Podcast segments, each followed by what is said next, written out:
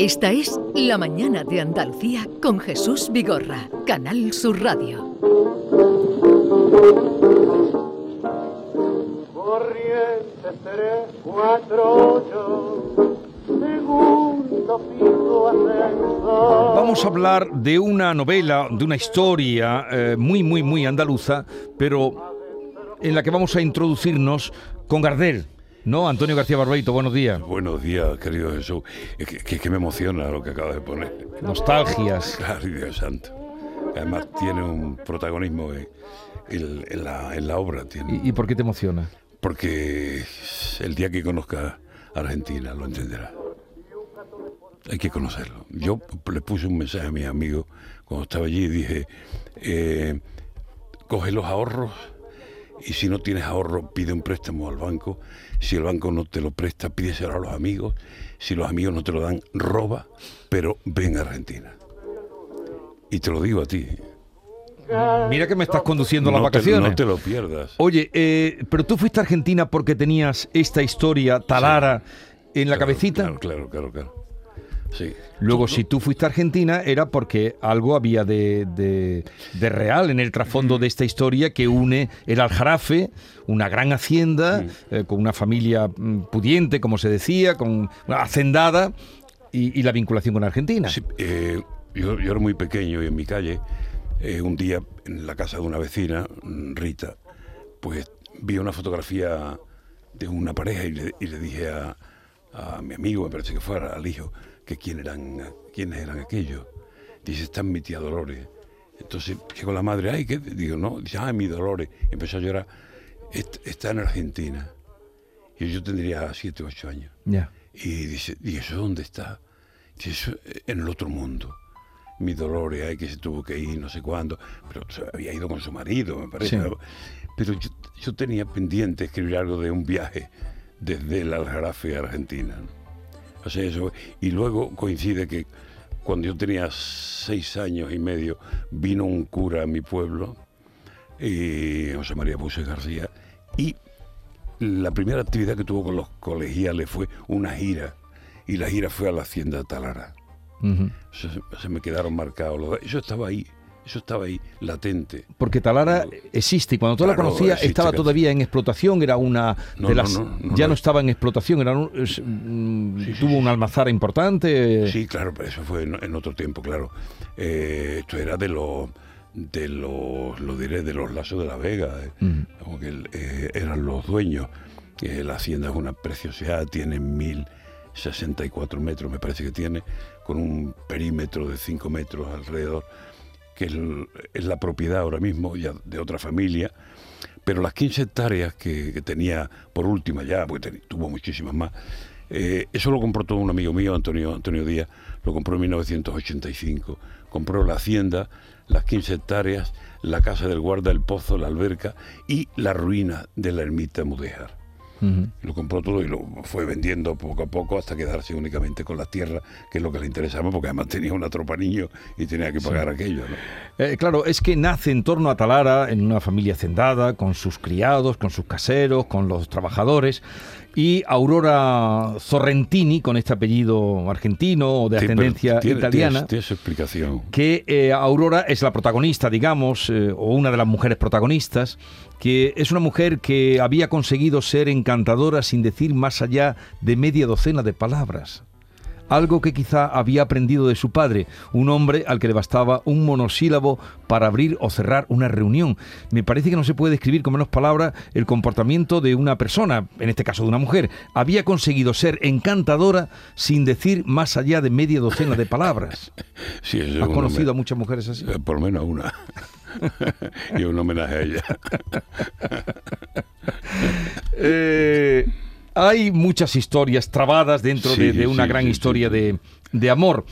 Y una es las diferencias eh, en un pueblo como en el Aljarafe o cualquier pueblo de Andalucía entre los ricos y los pobres. Sí, pero Ca- Castilleja de Talara es un- una hacienda eh, del término de Benacazón, aunque está más cerca de Andalcázar. Eh, y allí había mucha vida, mucha vida laboral. O sea que Eso lo, eso lo transcribe Claro, muy bien y luego llega la, la guerra, eh, también eh, cómo llega, porque está en los años esos, ¿no? En, Claro, el año previos, 30, empieza el año 32, la, Pre- la ración de conchas. previos a la, a la guerra, luego la guerra. Y esta, esta eh, mujer, esta mocita, que tiene que salir la pobre vestida de negro, guapa, Concha. Concha, Concha Cruzado, que sí. tiene que salir de, de- de su pueblo con todo el dolor de su corazón, con Sin- todo el desgarro. sin que- claro, sin que nadie sepa además. ¿Por qué sale? ¿Salir de se- noche? na- ni, se, ni se dice, claro. Sale casi de noche, en, la aurora. eh, de- sale de madrugada con su padre que la lleva en la tartana hasta la estación de- del ferrocarril. Y sale para no volver. Claro. Y entonces una nieta de ella, al cabo del tiempo en la que vuelve, 80 años y de ahí después, sí. eh, la Se cruzan vinculación. los dos viajes, y el viaje en barco de Concha para allá en el 32 y el viaje en avión de Aurora en el 2010. Ujú. Y bueno, pues ahí metí un montón de historias. Yo creo que, que son un montón de historias que, que arrastro desde la herencia de, de la transmisión oral, que tú también eso lo has vivido de niño en un pueblo. Pero supongo que en cualquier pueblo de Andalucía. Claro. Pero la relación de un rico con un pobre, o con una pobre había que poner, ¿eso alguna vez fue posible? Sí, claro que sí, sí, sí, sí, sí. Yo De un rico rico. Un rico rico y una pobre pobre, y al contrario. Pocas veces se ha dado eso. Pocas veces, pero se ha dado. Y, cuando se- y las excepciones confirman, no solo confirman la regla, sino que hablan muy bien de nosotros. ¿Por qué los ricos se casaban eh, en esa época? Vamos, estamos hablando, casi siempre se casaban con feas. Sí, es verdad. Sí que- Por lo que menos en tu novela. el- el no refrescar la sangre tiene eso. no refrescar la sangre tiene eso. Sí, en este caso, eh, no sé quién me lo comentaba, digo, pues sí que es verdad que, porque, hombre, quizás el natural, sin querer, instintivamente, coges del natural y, te- y te vas a, a los que, a los que, a los casos que conocí que, y que eran así, ¿no? Porque se buscaban matrimonios de conveniencia. Claro, claro, eh, sí, el- el- el- la, la endogamia, muchos muchos de los casos, ¿no? Y sobre todo decir, bueno, esta, esta es rica, pues me conviene más que la pobre guapa. Claro. La pobre guapa y a la que quiero, o la que, o la que, o la que me despierta. Yo he conocido casos, yo he conocido casos de, de familias tirar de sus hijos para la capital por miedo a o que se enteró de que su niña eh, estaba enamorada de un chaval de- del pueblo que era muy pobre, muy humilde y ha dicho lo mejor es quitármela de aquí y llevármela a la capital. De esos casos conozco Eso se han dado varios, ¿eh? muchos casos Ah, yo de, muchos varios, tengo- muchos amores eh, Sí, rotos sí, sí, por, por desde por una desde fuera, ¿no? De la relación. Hay mucho, claro, por eso también se daba, se daban lo- los casos de, de señorito, por utilizar. Tú sabes que Rafael Montesino dice que el pueblo andaluz, que es muy sabio, creó la palabra señorito para diferenciarla de la palabra señor. Señor, claro. Y pues el señorito luego se enamoraba de la guapa que estaba a lo mejor sirviendo en su casa. Claro, Y, y bueno, pues yacía con ella y pasaban las cosas que pasaban. claro. Pero lo malo de aquello es que cuando se quedaba embarazada, a la que salía No, perdiendo era ella, que salía directamente a la Claro, calle. había mucho crimen ahí, mucho crimen porque la tapaban o con una talega de garbanzo o la, o la tapaban con seis botellas de aceite. Ese era el crimen, ¿no? Que no lo reconocían nunca. O sea, yo me acuesto contigo, te hago una barriga, pero ahí te, avíatelas tú. ¿no? Eh, eh, esa, una de las historias que, que andan por este libro, por Talara, que existió esa hacienda, una novela No, que existe, que existe. que existe todavía. quiera vamos a ¿Y ahora que hay allí? Pues una familia la tiene. Una familia tiene, son varios hermanos y tienen distintas dependencias, pero está el cuartito de la pareja de la Guardia Civil. este, Sí, porque claro, era esto me ha extrañado, pero lo había oído también eh, de esta familia de, que, que tiene la gran finca la, de, de campo. Siempre tiene permanentemente una pareja de la Guardia Sí. Civil que el gobernador le ha Claro, ha escrito para que... im- imagínate el poder. Y esta gente le construyeron un, un cuarto que está allí, ¿eh? el cuarto de la pareja, que se le dice. El cuarto de la pareja. Está al lado de la capilla, por cierto. Y, y allí permanentemente una pareja de la Guardia Civil. Imagínate la vida que se pegaban los guardias civiles.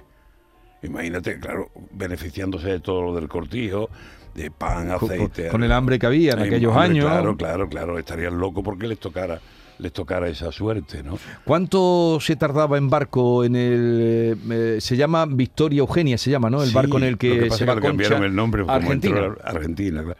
Creo que se tardaban 11 o 12 días. Ujú. 11 o 12 días, sí. Oye, ¿qué obsesión tienes tú con la palabra coger? Yo no, lo tienen los argentinos. Pero, pero fíjate. Es que es curioso pero- el juego. No, no, no, pero es que incluso aquí, yo recuerdo a los viejos en mi pueblo decir, a esa me la cogí yo. Sí, sí, sí. Eh, Esa me la cogí yo, luego entonces viene de nosotros, es una palabra que va, va a Argentina. Eh, entonces, claro, aquí todavía yo conozco personas que no se atreven a decir coger, como tampoco se atreven a decir meter. Yo recuerdo un- una señora que venía a casa y decía, ay, éntrame esto. Le daba miedo la palabra meter. sí. La palabra meter y la palabra coger tienen unas connotaciones Sí. puramente Eh, sexuales. En. Argentina sí que la sigue teniendo. Argentina no pero, es muy gracioso no cuando viene cuando viene Aurora y, y llega a manual. llega a- aquí a, a España sí. y todo es coger, coger taxi, Claro. coge la maleta, eh, coge Pero ya trae un manual trae un manual para que que le ha dado un eh, español y pero ten cuidado con esto. ¿no? Pero está muy bien hecho ese juego de con Sí, la palabra, ¿no? Como- que- y que- es un homenaje también a, al giro argentino de- del español, ¿no? Aurora, con tantas palabras que, sobre todo la forma de... He tenido la suerte, ten- tengo un buen amigo argentino, eh, Omar Hugo Zein, que es el que ha repasado todo, todas las... Sí, porque en la parte argentina se habla Sí, pues, hombre, yo sé muchas, pero otras no las sé, ¿no? Otras no las sé. Y, y hay cosas muy bonitas, muy, muy sonoras. Eh, yo recuerdo, eh, estando en Buenos Aires, íbamos, mi mujer y yo con una amiga de allí y montó en cólera porque un tío le pegó un adelantamiento. Y decía, pero sos boludo, ¿no, ¿acaso no viste que puse el guiño? Ah, me encantaba lo del guiño por el intermitente. el guiño por el intermitente, claro. Es una preciosidad. No viste que puse el guiño. Es- es que- Hay una. Desde que empieza la novela, hay aquí unos versos que yo creo que son de tu amado Borges, que tú quieres mucho a Borges. sí, como Eh, no quererlo. Cuando dice, eh, a principio casi, el rostro que se mira en el espejo no es el de ayer. La noche lo ha gastado. El delicado tiempo nos modela.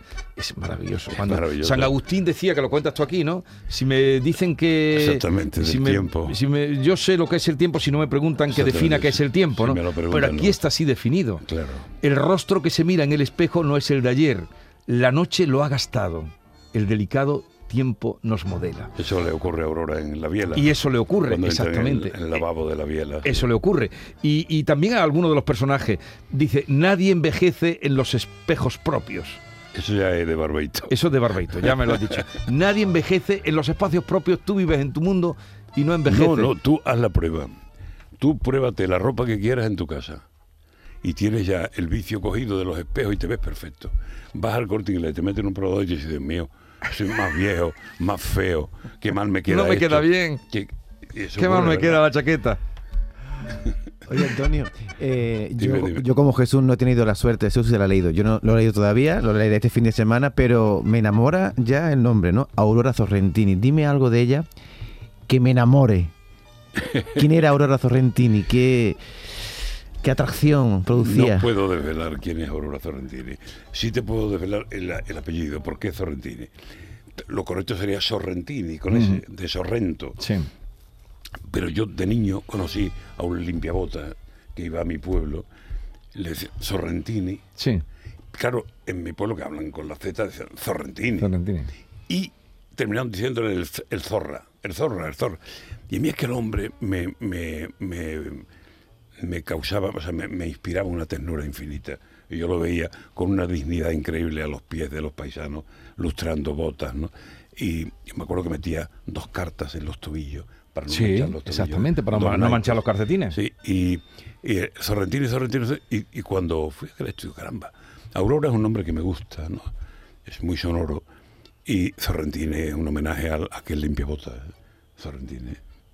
Y Aurora, pues, es, es Aurora. Mm.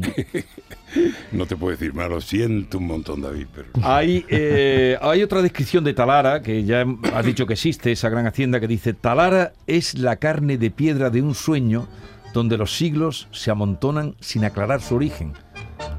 Es, esa descripción. Talara es la carne de piedra de un sueño donde los siglos se amontonan sin aclarar su origen. Dicen que fue el regalo que un rey moro le hizo a su favorita cuando ésta un día que paseaba a caballo con él descubrió la vista que la altura de este lugar ofrecía. Hay un juego ahí también después con el agua y Sí. el manejo del agua en esa, esa parte que Es describe. que tiene una situación muy privilegiada, Talara. Un día vamos a echar un paseo por Sí, ahí. sí, yo quiero conocer Talara. Que- Por cierto, me, mm, también haces aparecer los guiños a, a García Lorca. No, pero es que es cierto. Sí, sí, él triunfó. Es- es- él gana- ganó mucho dinero con Lola ese- Membrives. Claro, ese año fue cuando él, y él se quedó en el Hotel Alvear, se quedó cinco o seis meses, finalmente lo ganaría. No, él ganó dinero. En el Teatro Maipú creo que estaba, con, Sí, sí. con Bodas de Sangre, y aquello fue... Sí, como esa fue la que le estrenó. Bueno, le hicieron varias, la Lola Membrives. Sí, pero fue la Membrive la que lo hizo. la que le hacía la. Y, y pero es que es cierto que, que Lorca estuvo allí en esa fecha. Claro, yo lo hago coincidir. Y después el homenaje a Lola Mora con el- la Fuente de las Nereidas. Sí. Allí. Bien, hombre, es que en A, Argentina. a Raquel Meyer, sin aparecer, también le haces un pequeño Claro, pero es- o- es, por, homenaje. es por Raquel Mellado. Sí. Pero Raquel Mellado es un producto de todas las canzonetistas que se llamaban Sí. entonces, que iban a los teatros, que venían a mi pueblo en, los circos y en los teatros pobres. Pero mantenían el sueño de, de Claro, triunfar, de ser algún a lo día. mejor una señora con 50 años de entonces. eh, eh, y aparecía allí la pobrecilla eh, con ansias de querer triunfar y, y- y no triunfaba porque era imposible, ¿no? Y, pero es un homenaje a todas esas, eh, esas mujeres. Mm. Sí, a mí me, me da un poco de pena Raquel Mellado, que, que cuando va en el barco es la gran dama, la diva, Claro, ¿no? Que- claro. Que, come con el capitán del Después hay barco. un homenaje a... A Sánchez Perrier o... No, sí, no, pero un- una película que a mí me marcó de chaval con 17 años, eh, Arroz Amargo. Ah, sí, sí. Ahí está Victorio Gassman y, y Silvana Mangano, están en el Tortoni, sí. eh, representado con Oreste Vergara y, y Aurora Sorrentini. ¿no? Oreste Vergara. Menudo pájaro. es un golfo. Oreste Vergara. Eh, claro, lo odian. Yo, una de las personas que lo leyó me dice, este tío me da asco, ¿por qué no lo quita? Digo, porque precisamente por eso. Eso es lo que yo quiero, para eso Claro, lo pongo. claro, claro, Con el. Jaguar, ¿no? Que, claro, que- el Yagüe y el role y todo aquello. Pero esas jugadas de en timbas de cartas donde se jugaban, aquí se juegan dos roles, los coches, eh, se jugaban a veces hasta la hacienda, ¿no? Claro, claro. Y se habla de... de- se, se jugaban eh, estancias. Yo no he jugado en mi vida las cartas. Yo tampoco. Por cierto. ¿eh? Bueno, sí, jugué una vez muy de niño y me pasó lo siguiente.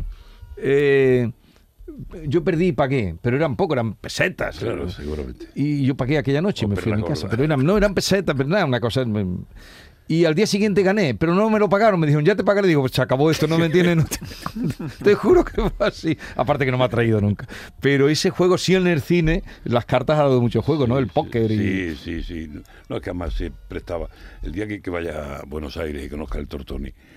No Y la, querrá- y no la querrá- biela. Y la biela. No querrás venirte nunca. Incluso la Recoleta. Y cuando veas las milongas por ahí y la gente bailando tango, es que es tanta sensualidad. Cuando vayas a la boca y veas la vida que hay en la boca. Joder, Dios santo, entonces dice, ¿por qué no hay nadie aquí cantando seguirilla? Si es lo que, lo que pide esto, ¿no? Pero bueno, mientras esté el gran Gardel, imagínate. Eh, también hay aquí algunas escenas de sensuales y sexuales Sí, muy sí, conseguidas. Sí, sí. ¿eh? Sí, pues muchas gracias. No sabes lo que te lo agradezco. La pasión, Antonio. ¿Eh? La pasión. La pasión, claro, que, que es tan necesaria. No solo, eh, es que es vital. Eh, todo no se puede hacer con pasión. Pero la pasión no puede faltar en nada de lo que se haga. Si tú solamente pones la pasión, te equivocas. Pero sin pasión, el error es mucho mayor. O sea, las cosas tienen que tener su pasión. Ah, y te nombraba antes a Sánchez Perrier porque es un pintor que no mucha gente conoce y aquí se han hecho algunas exposiciones. Ahora creo que había una ahora. eh, sí, ahora Sí. hay una en Madrid de Sánchez Perrier. Ah, pues sí, mira, ahora hay una qué exposición de bueno, Sánchez Perrier. Y es un pintor al que yo siempre le he seguido la pista porque a poco de llegar a Sevilla me encontré con una exposición que organizó El Monte que compró Eh, muchos fondos. sí, sí, Tiene muchos fondos de Sánchez Perrier y es un pintor extraordinario. Y tú, Yo que hay un cuadro de él que, es Sí. el que aparece ahí, que cuando yo lo vi la primera vez ese cuadro, dije, dije, Dios mío, esto es mi pueblo, esto es Andarcaza, estos son los paerones. Y entonces empiezo a, buscar, a buscar, y descubro que es en Alcalá de Guadaira. Entonces descubrimos que estaba en el Thyssen de Málaga. Pero tú lo trasladas. Yo lo traslado. Lo trasladas es que Aljarafe. Tú le enseñas a cualquiera de mi pueblo ese cuadro y te dice, estos son los pajerones. Eso, al principio, como estaba en Alcalá, me- hasta que ya digo, no, pero si estamos en el Aljarafe. Claro, claro, claro. Si tú no hubieras nacido, de- ¿tú eres de dónde? Analcázar. Analcázar. Si no hubieras nacido en Analcázar, no podrías haber escrito un libro así. No. Eh, creo que era Ana María Martín Gaite la que decía que todo deriva en línea recta de nuestra infancia. Andalcázar es la gran alforja de los 17 años primeros de mi vida, donde todos los personajes, todos los paisajes, todas las historias vienen de Andalcázar, de lo que viví en Andalcázar. Luego, Inés se convierte en el gran pueblo de mi vida y de mi alma. Pero esos 17 años son los que te dan suficiente despensa para poder escribir. Y, y la vida, de, de Claro. esa vida que rural que está muy bien que recreada. te vas empapando todo, ¿no? Eh, Talara está publicado en Algaida, eh, Antonio García Barbeito, una novela, en fin, entren en ella, vívanla eh, y disfrútenla.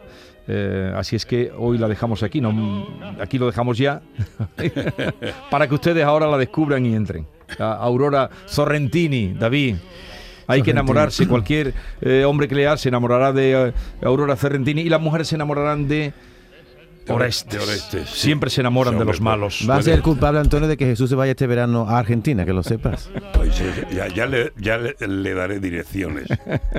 Antonio, muchas gracias por la Gracias visita vosotros. y que tengas un buen verano. Muchas gracias igualmente, compañero. adiós. Gracias, David. ni pedirle ni llorarle, ni decirle que no puedo más vivir.